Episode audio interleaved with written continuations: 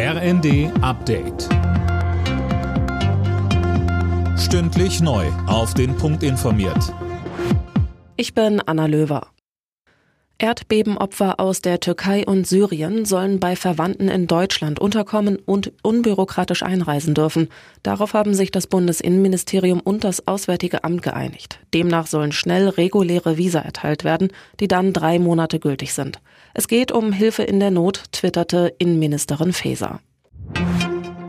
Auch in Kanada ist ein unbekanntes Flugobjekt abgeschossen worden. Laut Premierminister Trudeau werden die Trümmerteile jetzt geborgen und untersucht. Erst Freitag hatten die USA ein ähnliches Objekt im Norden Alaskas abgeschossen.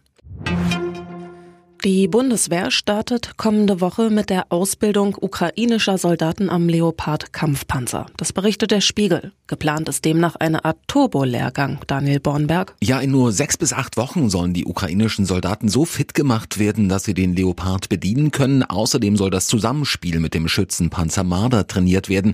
Weil die Zeit drängt, können aber natürlich nur Grundlagen vermittelt werden. Wie der Spiegel berichtet, hat die Luftwaffe bereits in den letzten Tagen erste Gruppen von ukrainischen Soldaten von Polen aus nach Deutschland gebracht. Mitte kommender Woche soll das Training dann auf dem Truppenübungsplatz Munster in Niedersachsen starten.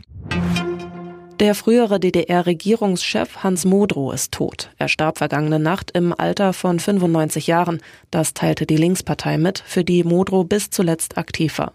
Er war von 1989 bis 1990 der letzte Vorsitzende des Ministerrats der DDR. Union Berlin bleibt in der Fußball-Bundesliga der erste Verfolger von Tabellenführer Bayern. Die Berliner gewannen das Spitzenspiel in Leipzig mit 2 zu 1. Die Bayern hatten zuvor Bochum mit 3 zu 0 geschlagen. Der BVB gewann in Bremen mit 2 zu 0.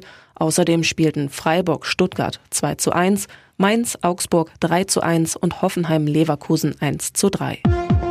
Alle Nachrichten auf rnd.de